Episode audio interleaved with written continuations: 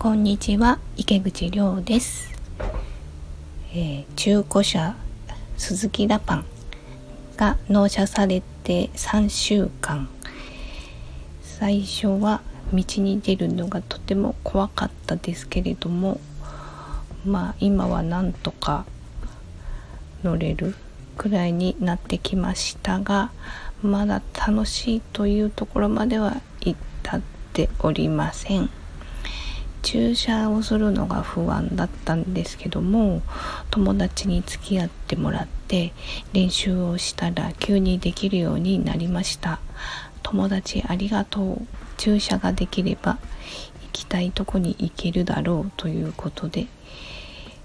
少しずつ、えー、お店行けるお店を増やしております。スーパーに行くのがとりあえずの目標で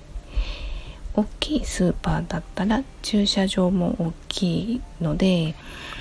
うん、止めやすいですけどもうちの近所のスーパーが結構狭くって止められるかなと思いつつ行きましたらなぜか止められました。なんで止められるのか分かるともうちょっと安心するんですけどもなぜか止められるという状況です。まあ、変に歪んでしまっても修正する方法は分かったのでそんなに不安感はないです。隣に車がある時などは止められません。え、必ず両隣が空いているところに駐車してます。まあゆっくり行きましょう。今年は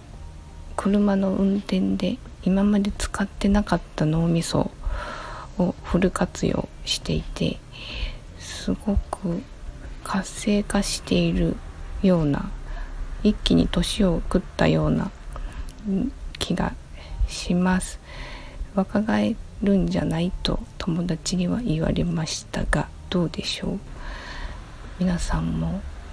やったことないことに